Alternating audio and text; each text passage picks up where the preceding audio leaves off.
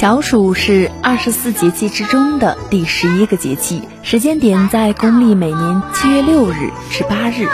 太阳到达黄金一百零五度时，暑表示炎热的意思。小暑为小热，还不十分热，一指天气开始炎热，但还没有到最热的时候。这时，南方的梅雨即将结束，盛夏开始，北方进入多雨季节，高温湿热的三伏天快要到了。在这段一年最酷热的日子里，人们胃口不好，所以要做些简单少油、清淡爽口的食物，所以也就有了“头伏饺子，二伏面，三伏烙饼，摊鸡蛋”这一俗语。